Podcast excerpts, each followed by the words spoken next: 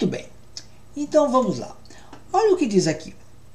É Paulo, né? E navegando de Pafos, Paulo e seus companheiros dirigiram-se a Perge da Panfilha. João, porém, apartando-se deles, voltou para Jerusalém. Até aqui, tudo bem.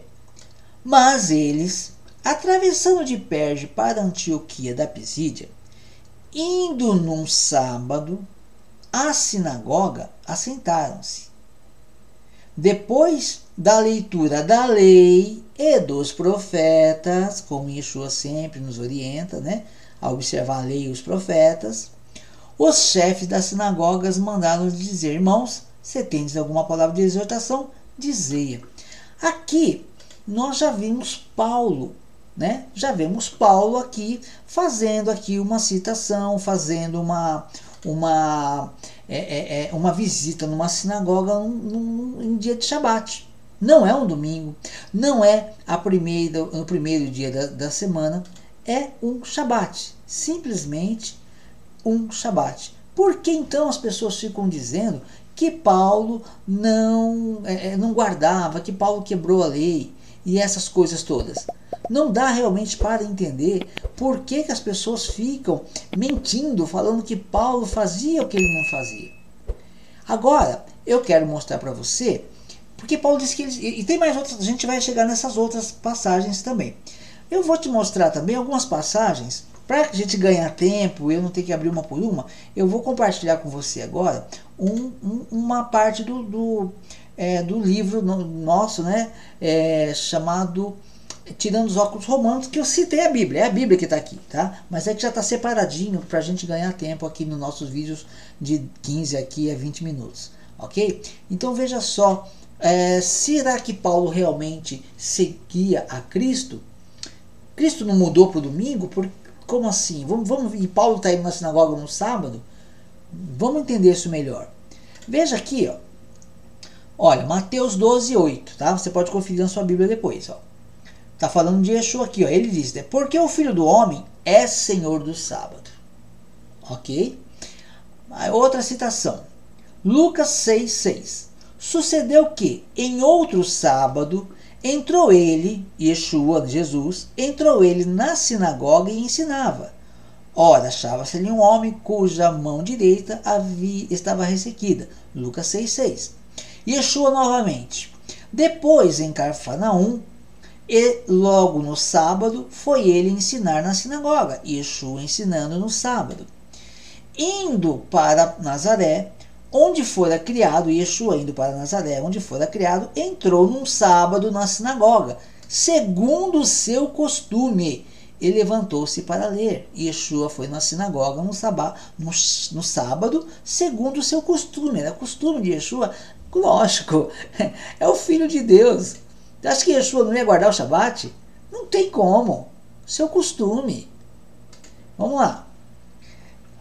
E desceu é, aquilo é Lucas 4,16. Agora, e desceu a Carfanaum da cidade, cidade da Galiléia e os ensinava no sábado. Yeshua ensinando no sábado.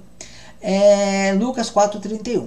Imediatamente o homem se viu curado e tomou o leito e pôs-se a andar. E aquele dia era sábado. João 5,9.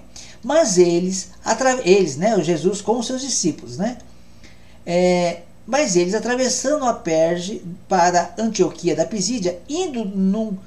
Não, perdão, aqui já é Paulo, perdão, aqui já é os discípulos, tá? Aqui já, já começa a entrar as citações de Paulo. Então, veja só que interessante.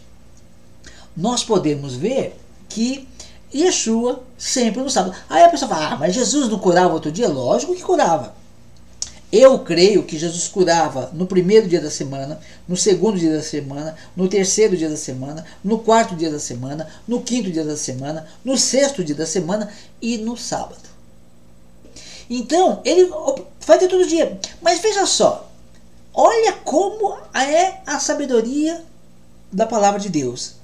Não profane os meus shabbats, os meus shabatot, no plural é shabatot.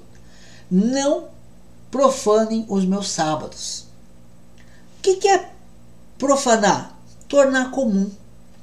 Jesus, eu creio, ele curava todos os dias. Mas ele ninguém ousou escrever, relatar uma cura em qualquer outro dia. Ah, Jesus curou um, curou outro. Ah, que dia que Jesus curou a mulher hemorrágica? Eu não faço ideia. Que dia que Jesus curou Bartimeu? Eu não faço ideia. Agora imagina, se Jesus tivesse curado e publicado que curou Bartimeu na terça-feira e curou a mulher hemorrágica no domingo e fez milagre, não se curou a mulher é, é, é, o, homem da, o homem da mão ressequida no Shabat, no sábado, os milagres de Jesus estariam é, de uma mostrando dias comuns. Olha, Jesus no Shabat curou, Jesus curou na terça, Jesus curou no domingo. Se, se tornaria algo comum. Então a cura ele mantém, ele faz a cura de todos. Mas quando vai ser mencionado o dia, só se menciona o Shabat, porque o Shabat é santo e é um dia especial.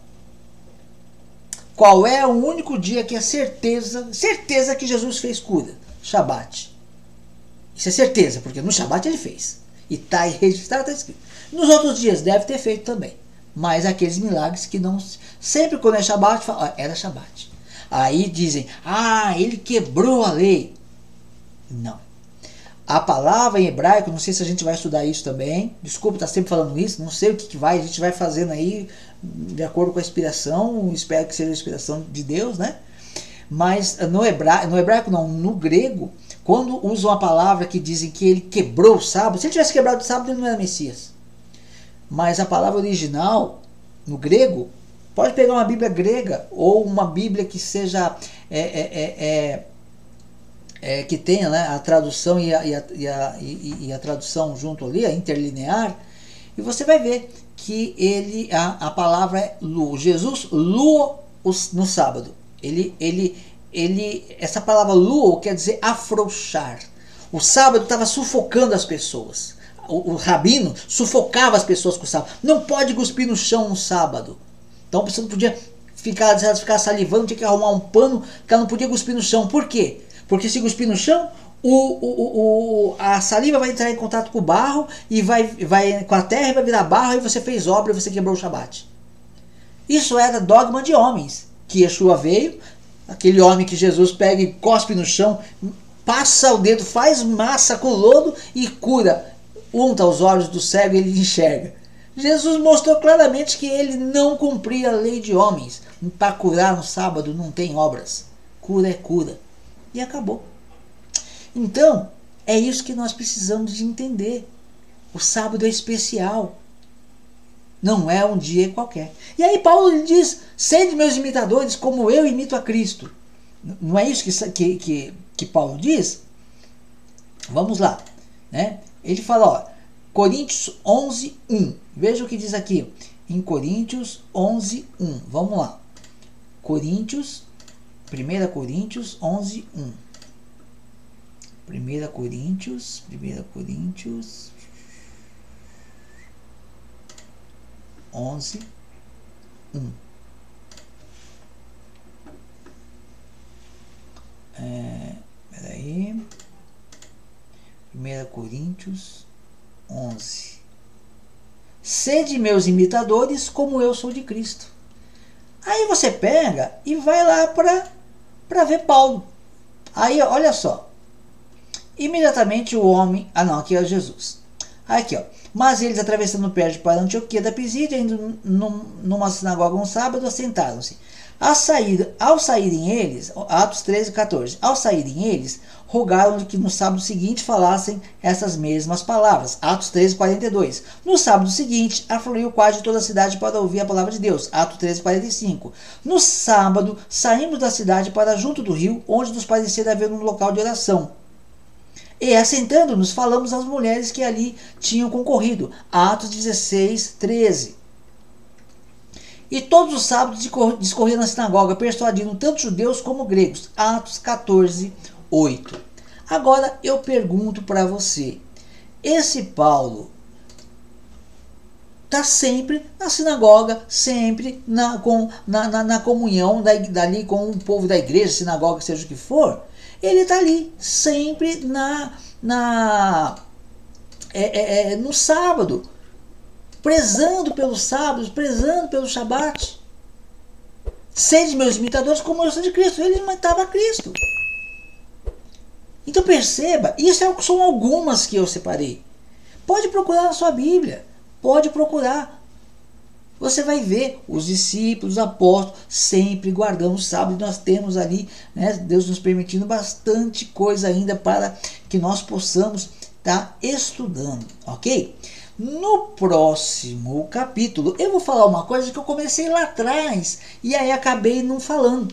Eu falei, né, lá quando eu estava explicando sobre a, o primeiro amor, que o primeiro amor é o amor a Deus, o segundo amor é o amor ao próximo, e que aquela igreja, né, a, a, a igreja estava faltando no primeiro amor, estava esquecendo as obras do primeiro amor, que é guardar os mandamentos de Deus.